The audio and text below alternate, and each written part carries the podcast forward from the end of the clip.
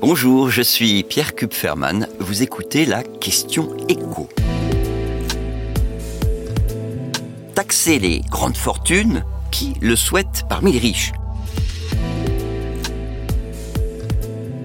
Alors que débute à Davos le 54e Forum économique mondial, une centaine de grandes fortunes de la planète ont choisi de publier une lettre ouverte aux dirigeants qui se retrouvent dans la célèbre station de ski suisse. Missive dans laquelle ils demandent explicitement à être taxés.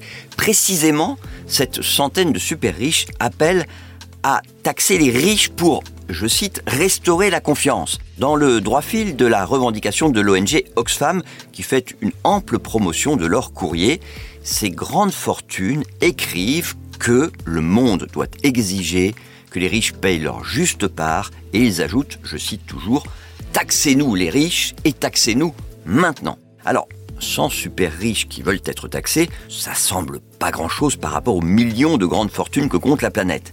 Mais ceux qui signent cette lettre ouverte sont les militants d'une cause qui, visiblement, séduit de plus en plus parmi les super riches.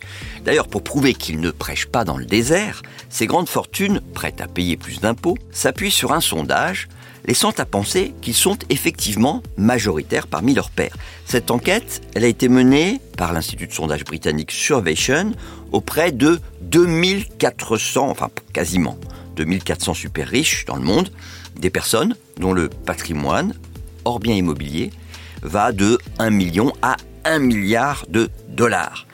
Et parmi eux, écoutez bien, ils sont 3 sur 4 à souhaiter que les milliardaires payent chaque année une taxe équivalente à 2% sur leur patrimoine. En revanche, dès qu'on baisse le seuil d'imposition, l'instauration de cet ISF suscite un peu moins d'adhésion. 58% des répondants approuveraient cette taxe de 2% sur les patrimoines dépassant les 10 millions de dollars. Les grandes fortunes françaises partagent-elles ce point de vue? En l'absence de détails sur les réponses des personnes interrogées, selon leur lieu de résidence, on ne peut pas répondre précisément à cette question. Mais la dirigeante d'Oxfam France souligne, et elle le déplore évidemment, euh, l'absence de Français parmi les signataires de cet appel à être taxé de ces 100 grandes fortunes. Pour Cécile Duflot, je la cite, il est vraiment regrettable qu'aucun milliardaire ou millionnaire français n'ait rejoint la dynamique. Mais il est encore temps. Ce manque de motivation tient peut-être au fait que la France est le pays, il faut quand même le rappeler, qui prélève le plus d'impôts, de taxes et de cotisations sur la richesse produite par ses entreprises et ses habitants. Merci d'avoir écouté la Question Éco, le podcast quotidien pour répondre à toutes les questions que vous vous posez sur l'actualité économique. Abonnez-vous sur votre plateforme d'écoute pour ne rien manquer.